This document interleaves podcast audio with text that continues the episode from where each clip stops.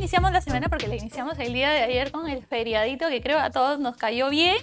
Y ahora sí, el segundo programa del ABC del derecho laboral. Uno de los temas importantes dentro de lo que es el ámbito laboral viene a ser el tema de las remuneraciones, ¿no?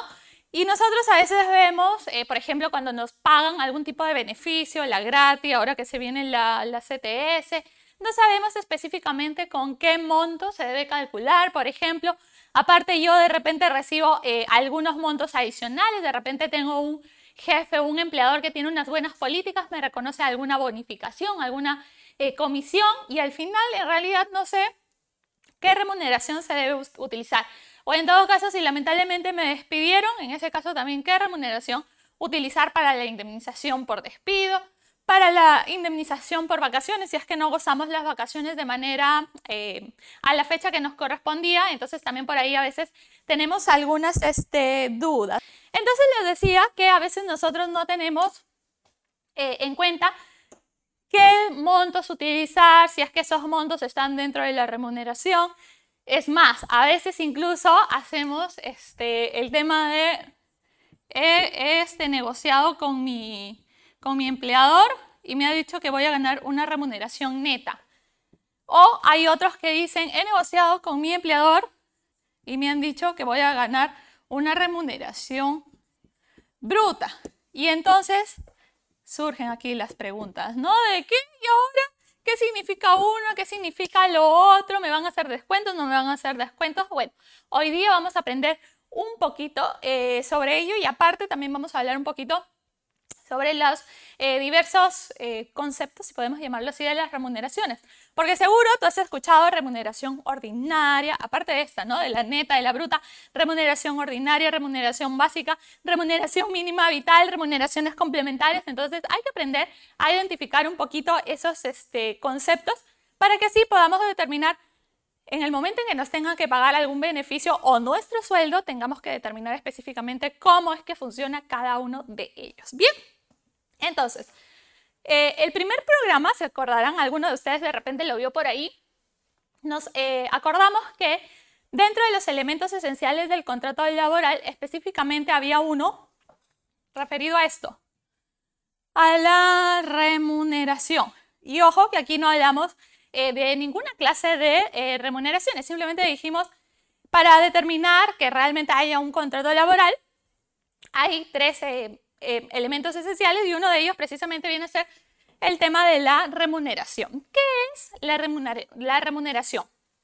Bueno, es lo que te deben pagar obviamente a condición de que tú prestes tu eh, servicio. es lo que recibes por prestar eh, tal cual tu servicio, ¿bien? Así una definición sencillita nada más, uno presta sus servicios porque ojo que no existe este trabajos gratis, Ahora incluso los practicantes tampoco trabajan el famoso ad honorem, no se puede, también reciben una eh, subvención. Entonces, por mi trabajo, eh, el empleador me paga un determinado monto que dependerá netamente del acuerdo que, llego, que llevo perdón, entre el trabajador y el empleador. Bien, entonces, una de las eh, remuneraciones que uno más conoce y que a veces igual estamos atentos a lo que viene a ser el tema de si aumenta o no aumenta, porque eso también va a influenciar mucho, es la remuneración mínima vital.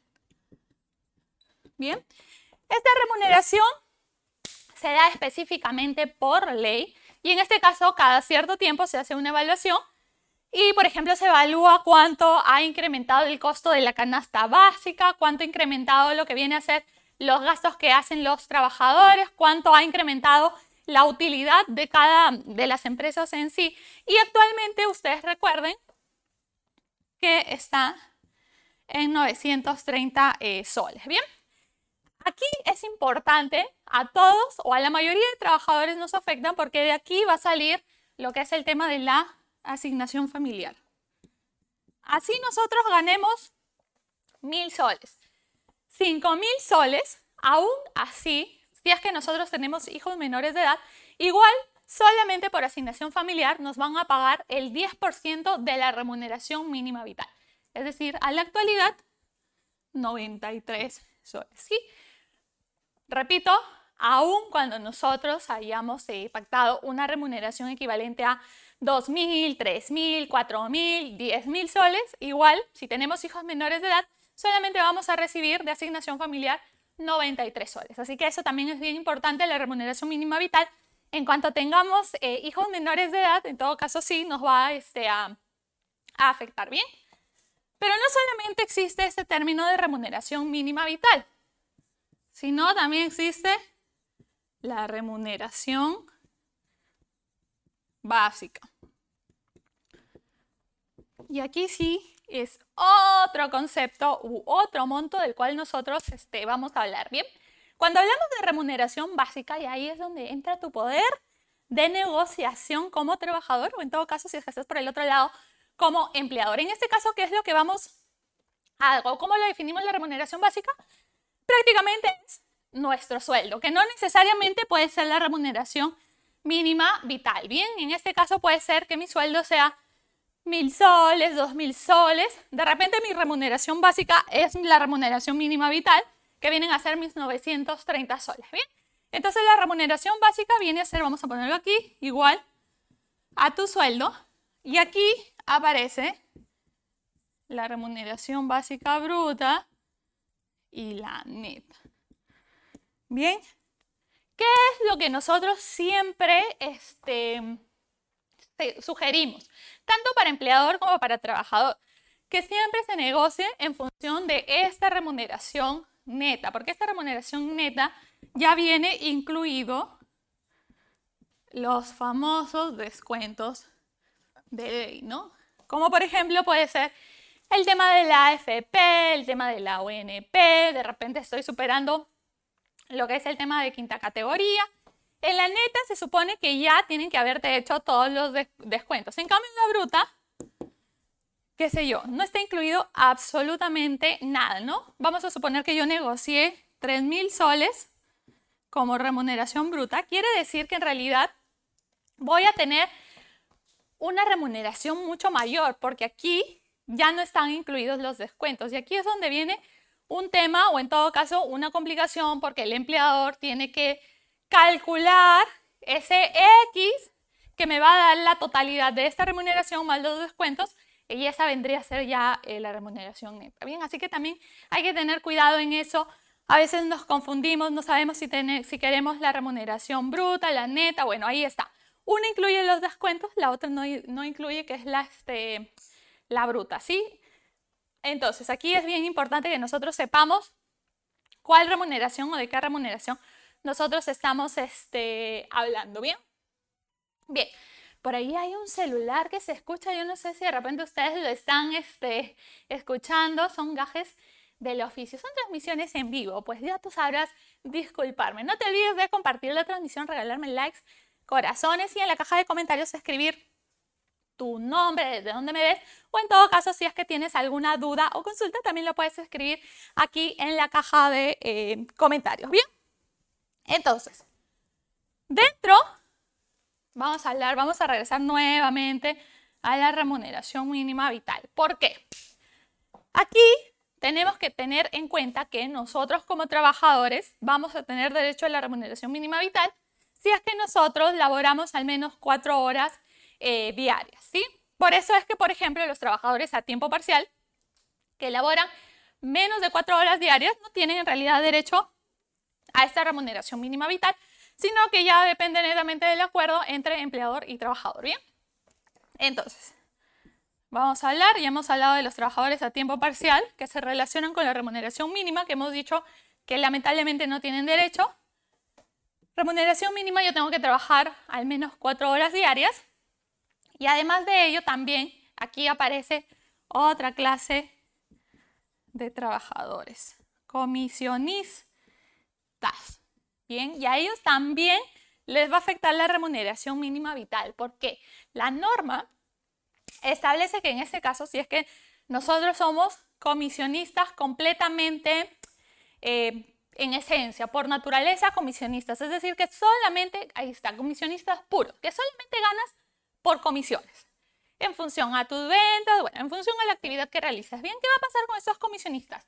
A veces nosotros pensamos que como comisionistas, allá todos los meses voy a ganar, voy a sacar de comisiones 3.000, 4.000 soles, pero también a veces pasa que no ganamos nada o en todo caso ganamos un monto mínimo. Por ejemplo, vamos a pensar, este, un comisionista ahora en el mes de agosto solamente sacó 800 soles.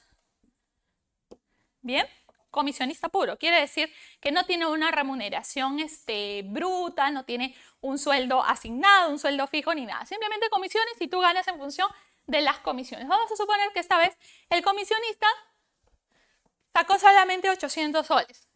Pero ojo, que aquí está la remuneración mínima vital, 930 soles. Este comisionista se quedará nada más con esos 800 soles y la norma de la remuneración mínima vital que se vaya a bailar por otro lado? La respuesta es que no.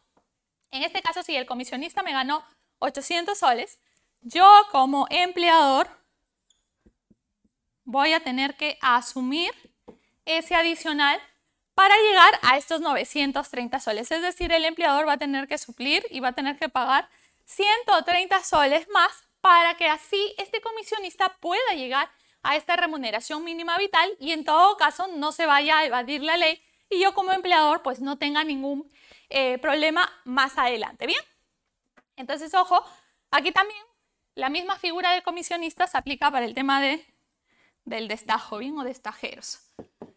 Ya saben, si es que ganamos menos y si es que somos netamente comisionistas o destajeros, en este caso si es que somos eh, bajo, estamos bajo estas dos figuras, comisiones o destajo, y en el mes yo saqué menos de la remuneración mínima vital, mi empleador me va a subsidiar. En el ejemplo, agosto gané 800 soles como comisionista o destajo, el empleador va, va a tener que llegar a pagar 130 adicionales para así llegar a los 930 soles, que es la remuneración mínima vital. Así que ese también es un punto eh, importante, ¿bien?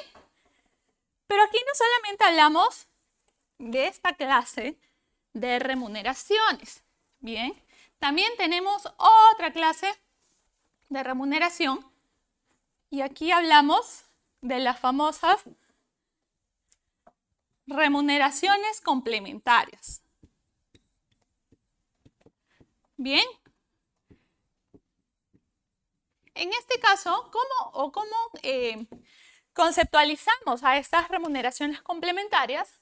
Son un monto adicional, distinto a mi remuneración básica, la remuneración mínima vital, y que es producto de labores adicionales. Aquí, por ejemplo, tenemos las famosísimas horas extras.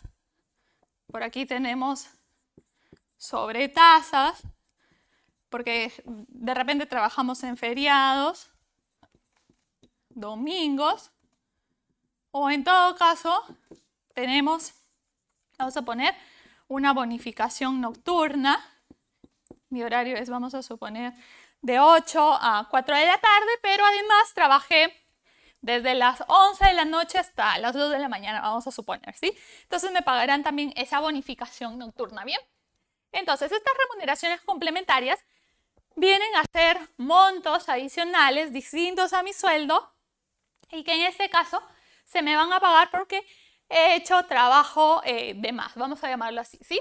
Ahora, estas remuneraciones complementarias entrarán al cálculo de mis beneficios sociales siempre y cuando nosotros consideremos este famosísimo criterio de regularidad. Bien, en este caso se viene ahora la CTS que se paga el 15 de noviembre. Vamos a evaluar el semestre, que empezamos a contabilizarlo, ojo para el CTS, del 1 de mayo hasta el 31 de octubre. En esos seis meses, si es que yo recibí como mínimo tres meses de horas extras, solo horas extras, consecutivas o no consecutivas, entonces entrarán al cálculo de este beneficio de la CTS. Sumaré, vamos a suponer que mis horas extras son 100 soles, luego 200 soles y luego 100 soles más. Sumo estas tres, eh, meses de horas extras, me da un total de 400 soles. Estos 400 soles lo divido entre 6 y ese monto finalmente es el que va a entrar al cálculo de, en este caso, la CTS que estamos hablando. Bien, lo mismo va a funcionar con mis sobretasas de feriados, mis sobretasas del domingo o en todo caso mi bonificación nocturna. El criterio aquí para que estas remuneraciones complementarias puedan entrar al cálculo de beneficios sociales es que yo haya recibido como mínimo tres meses en el semestre que yo vaya a contabilizar para el cálculo del beneficio social que voy a pagar o que voy a eh, recibir. Bien, así que también ese es un punto eh, importante en cuanto al tema de las remuneraciones eh, complementarias. Bien, además de ello, nosotros tenemos que considerar, muchas gracias chicos, aquí estoy leyendo, un abrazo para todos ustedes. Mira que me dicen, profe, recién llego, expliqué de nuevo. ¿Quién es? Helsing, Helsing. Te cuento que si llegaste tarde, este programa queda eh, colgado, ¿no? Queda colgado aquí en nuestro fanpage en, en, en, LP, Facebook LP, así que lo puedes volver a visualizar tranquilamente y por ahí de repente hacer tus cálculos si es que realmente estás recibiendo lo que te corresponde. Bien, un abrazo para ti, Helsing. Muchas gracias por estar conectado y no te olvides de likes, likes, likes, likes, corazón, corazón, corazón, corazón y compartir esta eh, transmisión. Ya, ya vamos más de 300 personas conectadas, mil gracias, así que like para ustedes también, ya está. Entonces, hemos hablado de mi remuneración básica, de mi remuneración mínima eh, vital, hemos hablado de estas eh, remuneraciones complementarias, pero falta además otra remuneración que no es muy conocida, pero que en algún momento eh, se ha dado.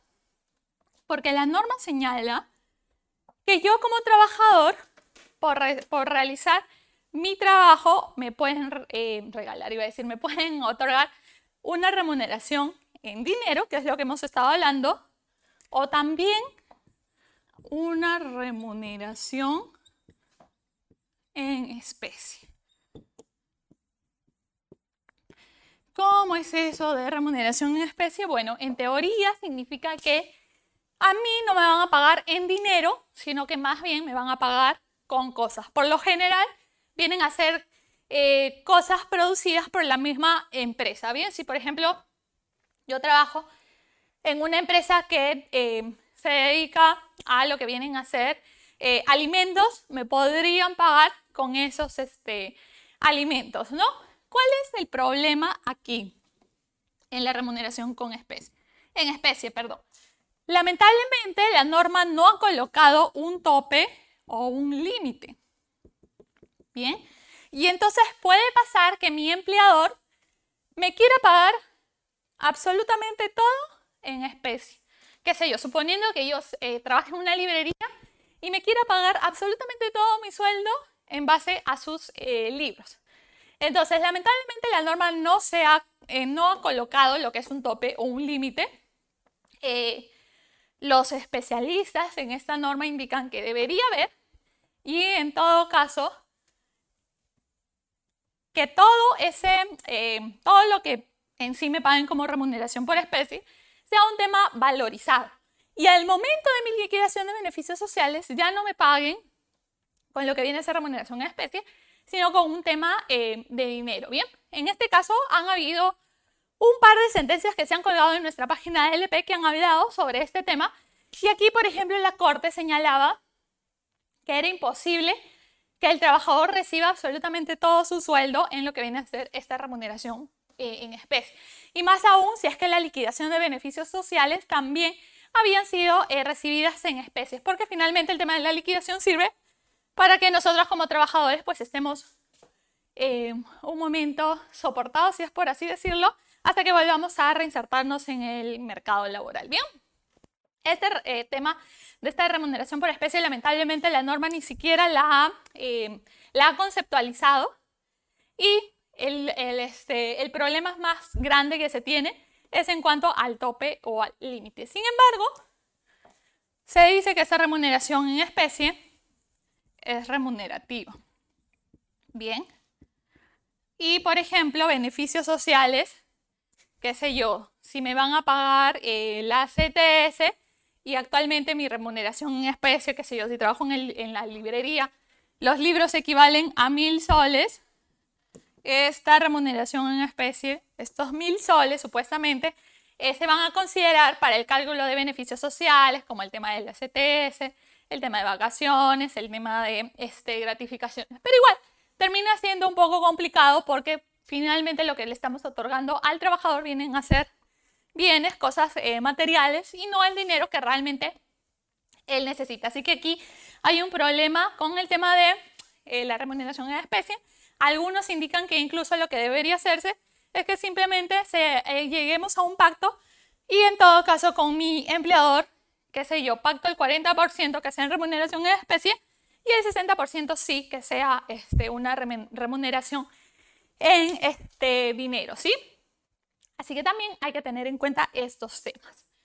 Bien, las remuneraciones las podemos embargar, son inembargables, que no me paguen en el banco porque el banco me va a, embargar o SUNAT me va este, a, a embargar, en fin, ahí hay también una serie de eh, situaciones que se pueden dar en caso, por ejemplo, nosotros seamos eh, o hablemos del tema de pensiones de alimentos.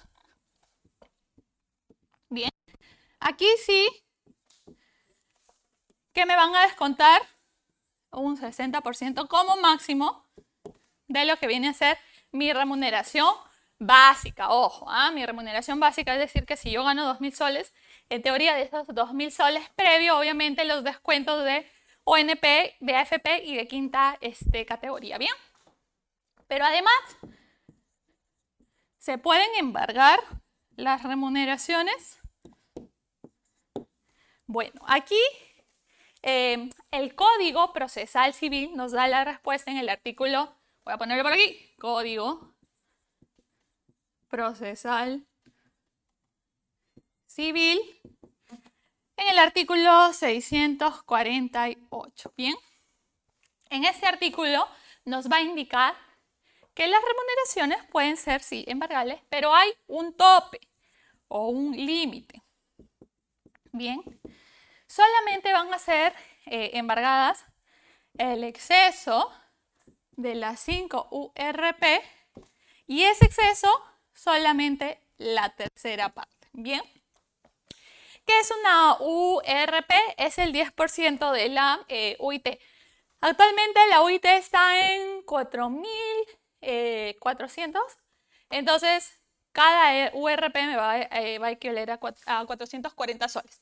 Esos 440 soles hay que multiplicarlos por los 5 para finalmente determinar si es que mi sueldo supera o no supera estas 5 URPs. Si es que llega a superar, vamos a suponer que, este, que yo gano 8.000 soles, suponiendo que mi exceso sea de 5.000 soles, no, estoy calculando, no solo estoy de esos 8.000 el exceso, de esas 5 URP sean eh, 5.000 soles, entonces estos 5.000 soles los voy a dividir entre 3, un tercio, y ese tercio es lo único que me van a poder este, embargar, ¿bien? Entonces hay que también tener en cuenta esto, porque a veces no sabemos en realidad cuánto es que nos podrían este, embargar si es que no, estamos hablando de lo que viene a ser el tema de pensiones. Entonces aquí está, puedes ubicar en el Código Procesal Civil, artículo 648. Eh, Entonces en ese caso puedes este, verificarlo y en todo caso si es que está, se te está descontando más, te están haciendo algún tipo de embargo por un monto adicional, pues ya puedes, ya puedes este, hacer el reclamo correspondiente en base a este Código Procesal Civil, el artículo 648. Eh, Bien. Además de ello, cabe resaltar, pensiones de alimentos sí, este es el tope, el 60% como eh, máximo. Bien. Diana, yo recibo todos los años una bonificación, qué sé yo, por haber llegado a la meta. Los famosos bonos por productividad. Bien, todos los años yo como trabajador recibo, qué sé yo, por lo general se dan a finales del año o a inicios del siguiente año, ¿sí? Y vamos a suponer que en mi empresa todos los años me dan un bono por 2.000 soles. Bien, este bono es remunerativo, es no remunerativo. Cuando quiero hablar de remunerativo o no remunerativo, quiere decir si es que entra el cálculo de beneficios sociales, si es que está afecto a FP, a ONP, a quinta categoría. Bien, este bono por productividad, lamentablemente tampoco aquí nos, han, nos lo han hecho fácil. Hay un vacío respecto a él y a veces eh, tenemos estas, estas preguntas. Entonces aquí hay que, eh, hay que recurrir a los criterios de eh, SUNAT, a las resoluciones del Tribunal Fiscal, las famosas RTF. Bien, y aquí sí nosotros podemos eh, más o menos por ahí intuir, sobre todo para no tener problemas eh, con SUNAT, que este bono por productividad sí está afecto a lo que vienen a ser cargas sociales, lo que quiere decir AFP, ONP, quinta categoría, en fin. Y va a entrar a lo que viene a ser nuestro, eh, nuestros beneficios sociales obvio, si es que nosotros hemos hecho, este, ya se ha hecho la famosa costumbre laboral, si es que, es que decir, si es que nos han entregado por dos años consecutivos, el tercero se vuelve obligatorio, y esto como solamente nos lo entregan una vez al año, ello entra a razón de un doceavo al beneficio eh, social que esté calculando. Así que también hay que considerar ese, ese tema. Acuérdate, punto importante, así, ahora sí, Anótalo porque es el tip básico, ¿ah? lo más básico de lo básico. Revisa el decreto supremo 001-97-TR. Y en este caso vamos a hablar sobre el tema, o vas a encontrar que se trata sobre las normas de CTS. Ubícate en el artículo 19.